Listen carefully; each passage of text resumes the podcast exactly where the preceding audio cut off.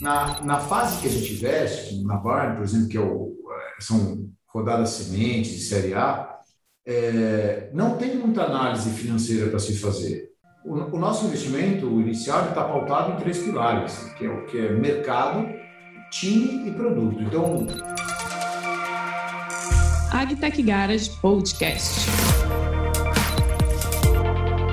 Aqui abrimos a porteira, a porta da sala e das garagens para receber especialistas com ampla vivência no agronegócio.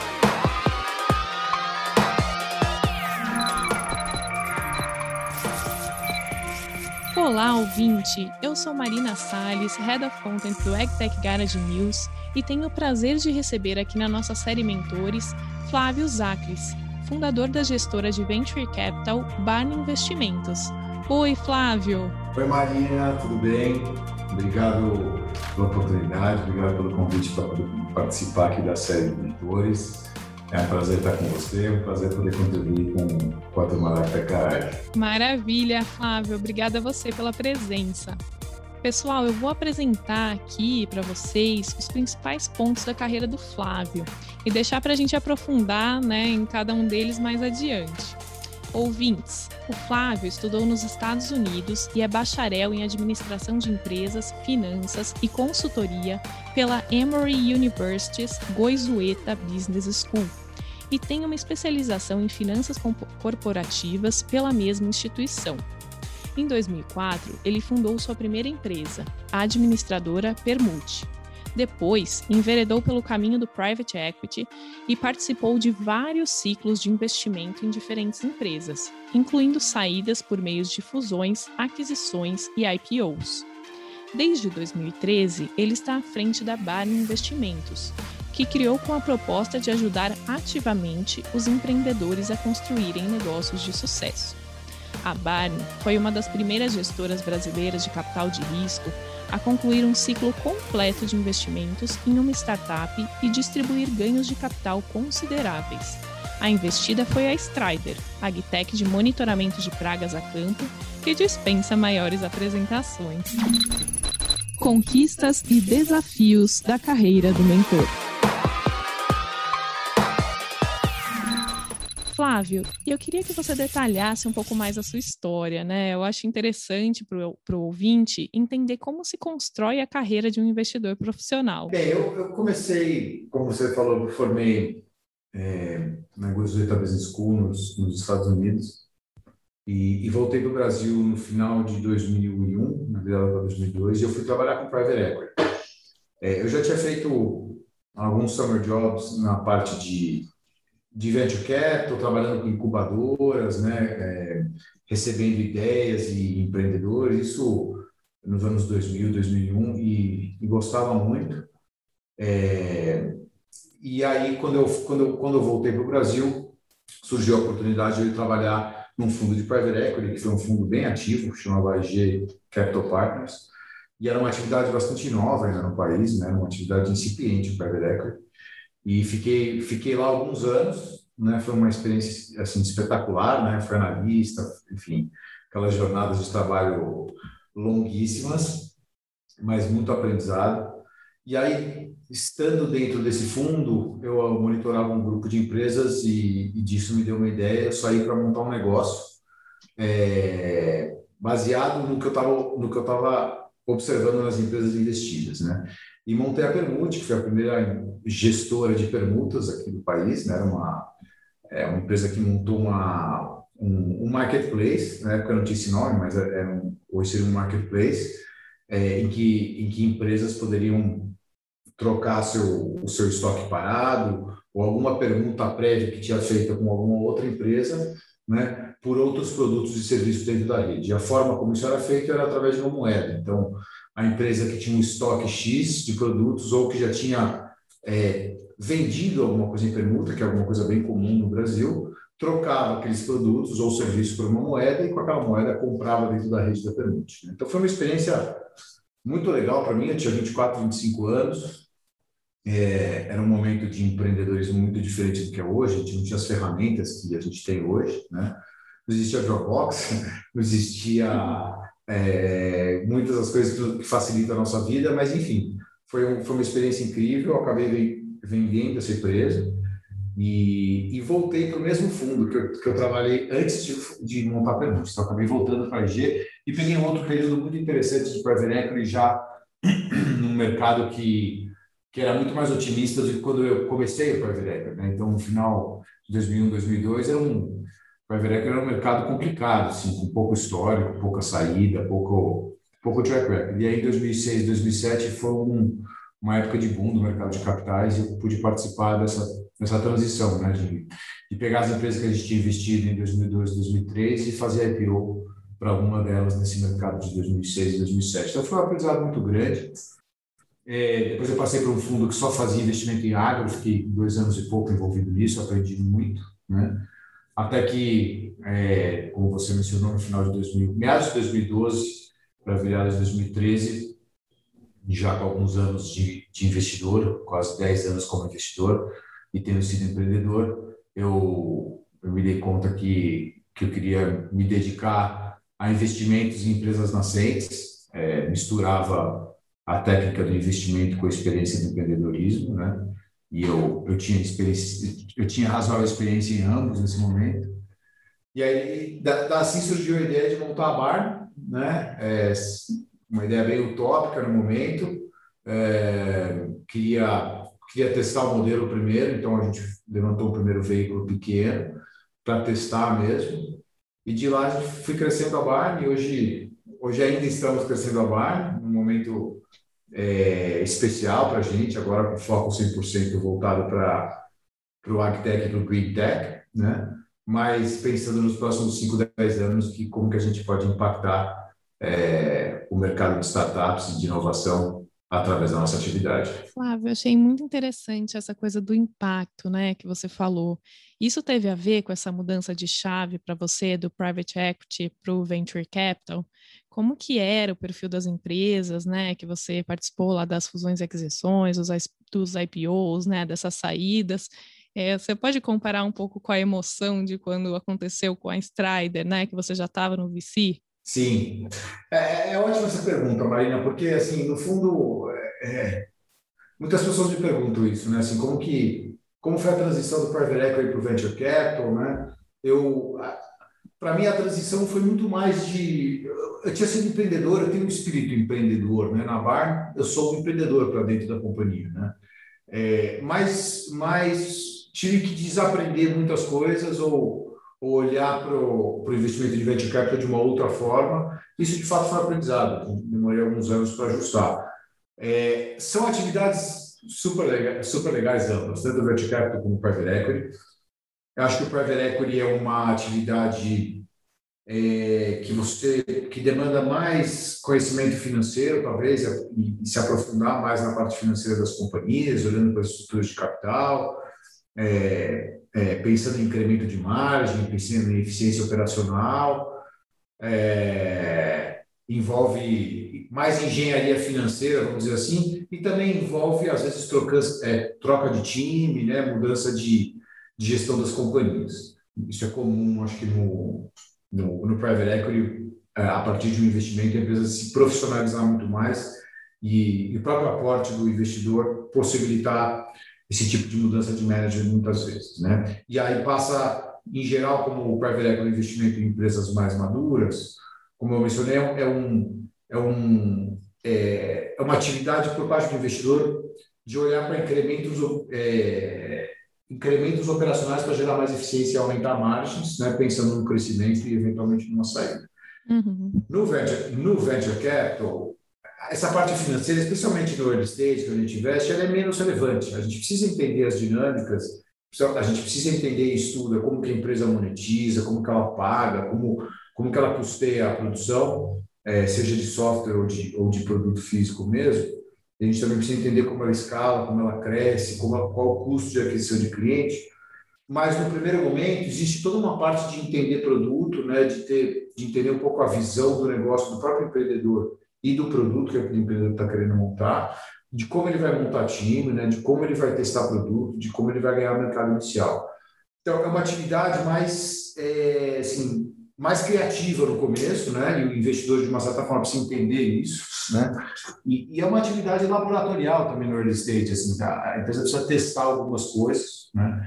E, e, obviamente, nesses estágios é muito difícil a gente ficar olhando para margens e incrementos operacionais para melhorar margens operacionais, porque elas não existem, né? Elas são, em geral, em geral são margens negativas, a empresa está queimando caixa para poder desenvolver alguma coisa no futuro que vai gerar caixa ou que vai gerar valor para muita gente. Né?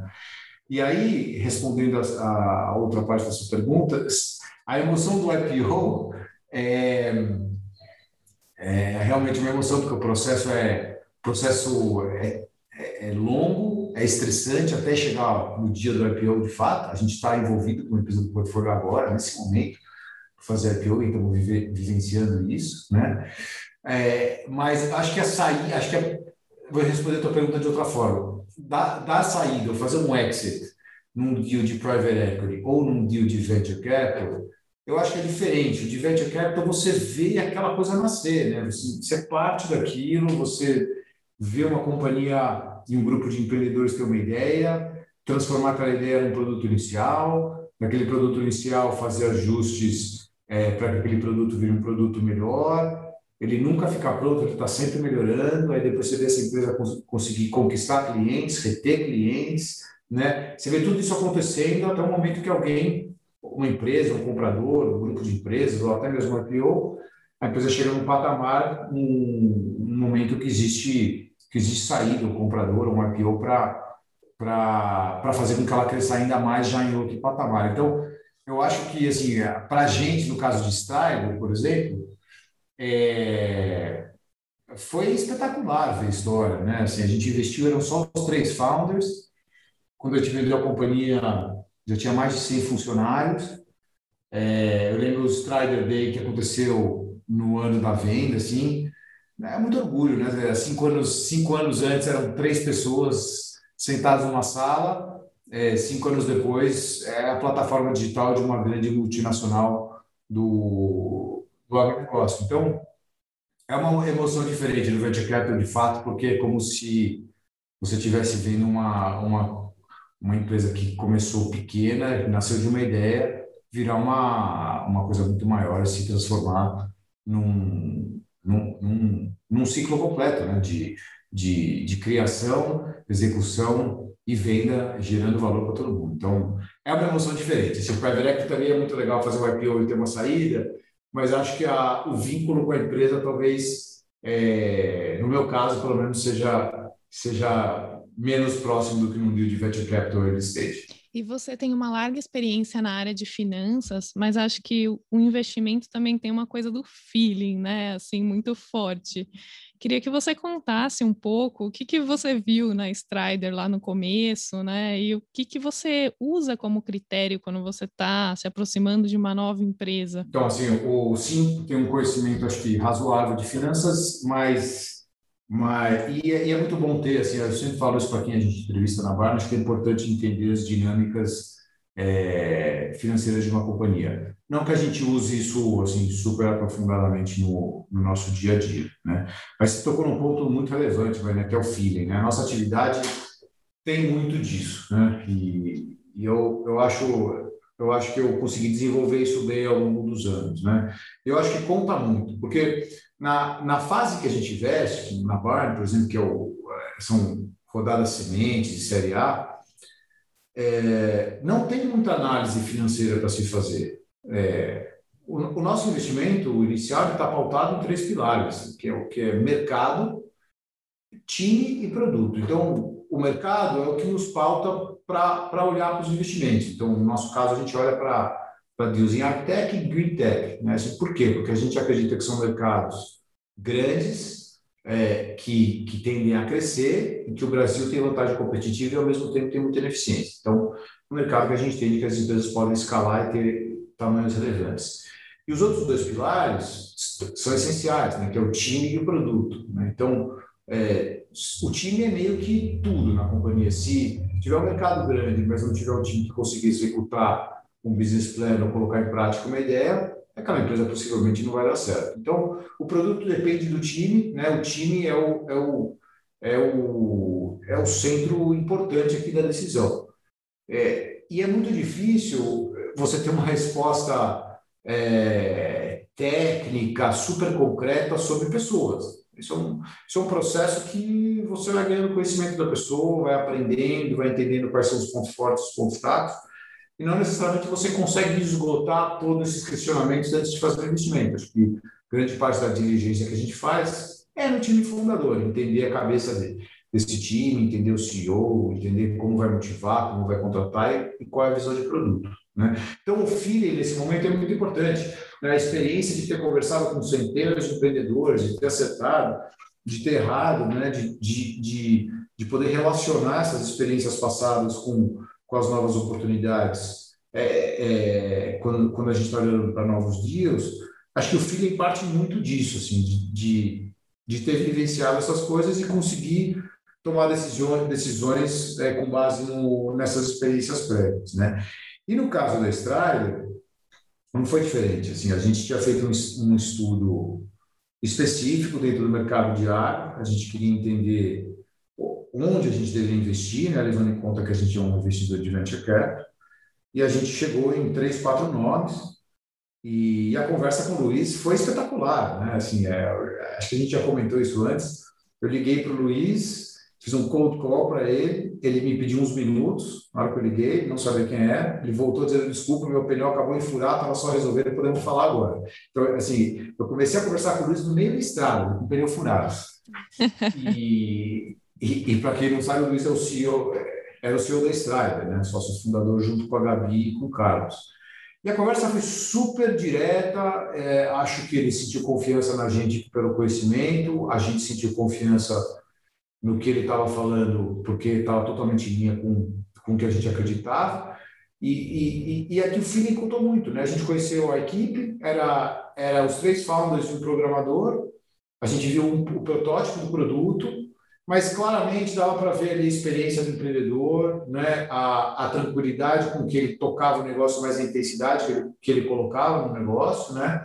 e a confiança que, que, o, que o empreendedor tinha tanto, tanto como empreendedor por já ter empreendido antes, como na parte de tecnologia por ter bastante conhecimento disso e por estar com uma equipe que, que também tinha muito conhecimento e já tinha trabalhado junto por muitos anos. Né? Então, é, essa, é, poder olhar para isso né? E, e, relacionar com experiências prévias e, e entender o estágio da companhia, acho que tudo isso é um pouco do feeling e, sem dúvida, é um fator super, super relevante quando a gente está investindo numa, numa companhia no estágio que a gente investe. Inspirações e aspirações das mentorias. Flávio, você, como, como você estava contando aqui, né? Você conversa com muitos empreendedores todos os dias, isso faz parte da sua rotina, né? E durante a sua trajetória, você tinha alguém que te aconselhava, que também é, colocava né, um olhar adicional, um feeling adicional sobre todos esses deals que você estava fazendo? Você teve uma espécie de mentor nesse caminho? É, eu, eu, eu sempre procurei conselho, né? Tal, talvez, talvez, não, talvez não tenha acertado o timing muitas vezes de pedir os conselhos, mas, mas sempre pedi conselho. Eu não tive um, um mentor específico, né? Mas eu acho que para diferentes assuntos eu procurava pessoas diferentes. Então, quando, quando era uma coisa mais profissional, em muitos casos eu fui procurar ex-chefes meus, é, é, ou, ou, mesmo pares, né, que estavam em situações parecidas e que eu tinha conhecido ao longo do tempo. Às vezes, preciso e precisava de conselhos mais relacionados a coisas pessoais mesmo, né?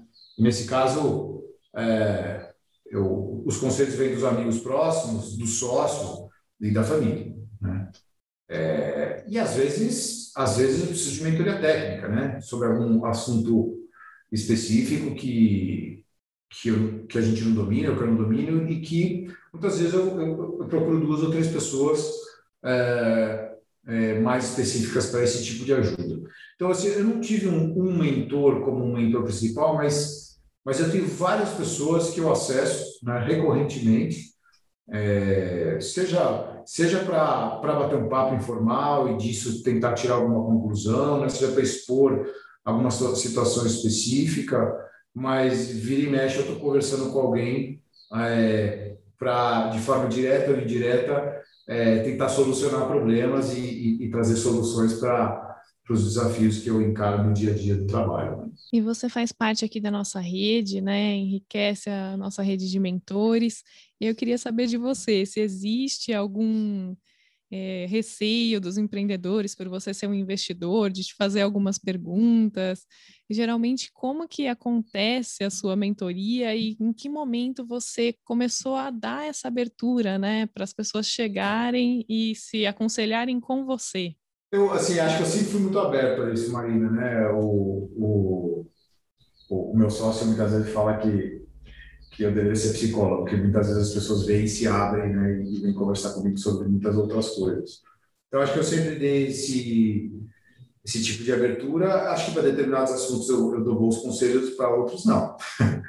né, e, e, e, é, e, acho que a gente precisa saber. Por isso que eu te falei, né, tem. É, nem todo mundo consegue, consegue te mentorar sobre todos os assuntos, né? É, tem, vamos dizer, ter especialistas para cada assunto, a depender de quem você é e de como você é. Então, eu sempre fui muito aberto a isso. A gente, a gente tem inúmeros casos na de empresas que a gente conversa há anos e ainda não investiu. A gente tem casos de empresas que a gente conversou anos e anos e anos e, e, e não participou de algumas rodadas e depois investiu. Esse é o caso de Grão Direto, por exemplo. A gente conhece a turma lá há 5, 6 anos e, e a gente teve várias iterações até finalmente investir. É, é, tem um caso específico de uma empresa, de uma pessoa que a gente conversa há oito anos, desde que a Bar foi fundada, basicamente, e a gente está muito próximo agora de concluir o investimento.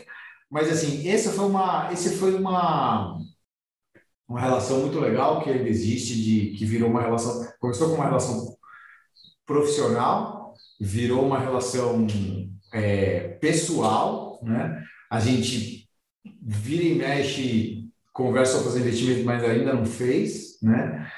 E, e além de eu ser, acho que eu sou muitas vezes um mentor nesse caso, ele também já foi para mim em alguns momentos, né? Então, é, de coisas específicas, tanto da parte técnica, como muitas vezes do lado pessoal. Então, eu me fascino um pouco por essas coisas, assim, né? Das amizades que, que ao longo do tempo é, eu consegui desenvolver através de primeiro dar conselho, depois de virar amigo e depois, eventualmente, de receber conselho também, né? Então, eu acho que essa, essa parte de, de mentoria, né? De, de doar o seu tempo para ajudar é, empreendedores, independentemente se vai investir ou não, acho super válido isso e acho que a troca existe. Você não está só dando mentoria. Nos casos, acho que você acaba é, aprendendo muita coisa também e recebendo mentoria indireta é, em muitos dos casos e com muitas pessoas que, que você dá a mentoria em si. E teve alguma mentoria que te marcou? Algum caso, assim, de um empreendedor que foi se aproximando? Não sei se, de repente, até com o interesse de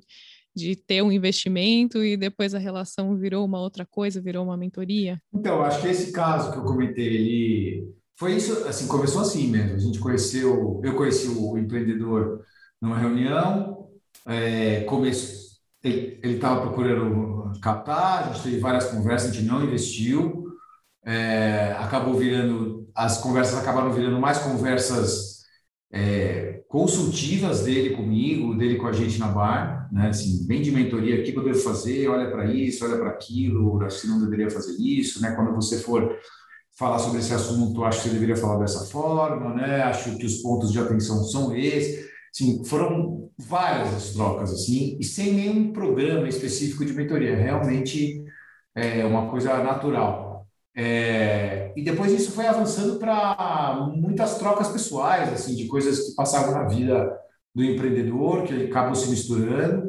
uh, até, até o momento que a gente, a gente agora realmente está muito próximo de fazer um investimento nessa companhia. Né? Então, são oito anos conhecendo uma pessoa, é, é, vendo como ela, como ela age né, nos momentos é, que as coisas dão certo e nos momentos que as coisas não dão certo, como reage aos, a, a volatilidade das coisas pessoais, porque isso de uma certa forma também influencia na própria startup. Né? Então acabou virando uma, uma mentoria que virou uma amizade que agora vai virar uma sociedade. Né? Então esse caso, esse caso é um caso bem legal e acabou virando também amigo do sócio, amigo de quase todo mundo ali dentro da, dentro da companhia, a esposa é conhecida da minha esposa, sabe? Virou uma coisa muito, muito além só de uma mentoria, de um investimento e eu acho que isso é muito legal. Muito bacana, Flávio. Afinal, como posso te ajudar? A gente está caminhando para o final e eu queria que você resumisse quais são os pilares da sua experiência profissional que podem auxiliar os empreendedores que nos escutam. Aquelas áreas, sabe, que você é a pessoa certa para dar uma orientação? Bem, é, acho que hoje em dia, acho que eu me sinto bastante preparado para orientar empreendedores é, com relação a como montar uma companhia, como, como crescer uma companhia, como se apresentar para outros investidores e para clientes, né? como contratar, é, como, como, como olhar para a empresa é, como uma entidade que tem que funcionar, por mais que a empresa, que, que a startup esteja sempre captando dinheiro, qual é o objetivo disso, né? Onde essa companhia quer chegar, como ela vai chegar lá na frente, né? E, e, e por que, que ela vai ser uma companhia relevante para alguém lá na frente, né? É, acho que toda essa parte que envolve essa estratégia é, sinto bastante apto para ajudar, obviamente nas partes financeiras quando isso é necessário também, né? É, o, o, que, o que eu acho, o que eu acho sim é que eu, o que eu acho importante é, é existir uma troca, né? Então quando o mentor se propõe a, a ajudar, a conselho, é importante sentir que o outro lado está pelo menos recebendo isso e ou colocando em prática ou não colocando, mas deixando claro porque não está colocando, né? E, e talvez a, acho que a, talvez a minha principal característica seja ser bastante direto e sincero. Então, a gente é o tipo de investidor que quer ajudar a companhia, é, eu quero estar próximo, é, eu não quero atrapalhar, né? É, mas, mas de uma certa forma a gente é um investidor que quer ser direto com o empreendedor. Então, quando as coisas estão indo bem, é, vamos comemorar e vamos, vamos tocar para frente. Quando as coisas não estão indo tão bem, onde a gente pode ajudar, mas me conta aqui de fato o que está acontecendo para a gente poder te ajudar e, ser útil na relação. Né? Então, é, eu acho que a gente consegue ajudar em muita coisa hoje, é, Marina. É, é, acho que a gente já, já passei por algumas etapas de algumas empresas, incluindo investimento desde uma etapa bem inicial até até M&As e, e, IPOs, né? É, agora acho acho acho que tem que ser um empreendedor que, que gosta dessa troca sincera, né? E aí dentro disso a gente consegue ajudar bastante. Flávio, para encerrar, prometo uma última pergunta, né? Fazendo uma provocação para o ouvinte que nos escuta onde os empreendedores costumam errar mais, né, nesse processo de receber um investimento, de se relacionar com o investidor, que é um, uma das áreas que são os pilares, né, que você pode auxiliá-los. Onde você acha que às vezes eles dão uma tropeçada e precisam ajustar essa rota? Nossa, essa pergunta é cabulosa. É, é, é difícil generalizar, assim, né? É, eu acho que também tem um pouco a ver com talvez um pouco o momento de mercado. A gente está num momento hoje bem diferente do que ele era há cinco, oito anos atrás. Né? É, eu acho, às vezes, que o empreendedor, especialmente quando ele está numa, num, num setor muito, muito demandado dentro do, dentro do, do mundo de venture capital, eu acho que, às vezes, ele assume que, que uma empresa, por mais porque ele tem uma ideia ou ela tem uma ideia e, e ele ou ela acham que aquilo vai funcionar, que automaticamente é uma realidade e que, e que o investidor precisa tomar aquilo a face value. Né? Então, ah, uhum. eu estou te falando aqui que essa empresa vai acontecer dessa forma nos próximos 12 meses, ela vai ser um unicórnio. E, e você fala, mas calma, não é assim, né? Assim, tem, tem, tem um processo, a coisa não, não acontece dessa forma. Me explica como isso vai acontecer, né? E hoje eu vejo muitos, muitos empreendedores não tendo essa paciência, sabe? É, meio que dizendo, não, se, se, eu, não, eu não tenho que te explicar, é isso que vai acontecer e, e, se você, e essa empresa vale X milhões e se você não acredita, ok. Né? E eu acho, eu acho que isso é um erro, porque é, é importante o empreendedor conseguir convencer as pessoas daquilo que ele está falando e daquilo que ele, que ele acredita, mesmo que, mesmo que, po que possa parecer um sonho inatingível. Acho que o investidor, inclusive, gosta de ouvir sobre isso. Né? Então, acho que é importante, eh, eu sinto um pouco que o empreendedor, às vezes, parte do princípio, e estou generalizando aqui, né? não, não, não são todos, certamente, parte do princípio que ter, ter ideia já é um negócio espetacular e que aquilo ali é uma certeza, então que né, eu vejo muito empreendedor que não captou um centavo ainda falando do Series A, do Series B, do, uhum. Da, da venda, quando, quando se quer conseguir colocar um produto ainda para funcionar. Então, eu acho que às vezes é importante entender o estágio que o empreendedor está, né? a dificuldade, o desafio que é empreender, não é uma coisa glamourosa, né?